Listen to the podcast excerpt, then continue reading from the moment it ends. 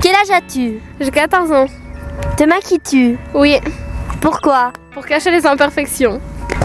J'ai 14 ans, oui, je me maquille et je me maquille pour euh, l'estime de soi.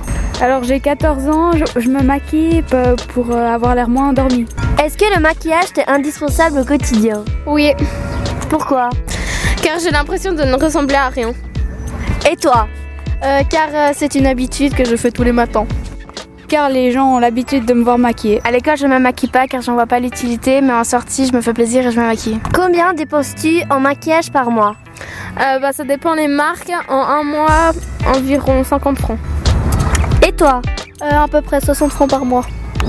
Alors moi personnellement, j- j'achète pas du maquillage tous les mois, mais ça, ça doit me revenir à une centaine de francs par année. Combien prends-tu de temps chaque matin pour te maquiller Euh, 20 à 25 minutes.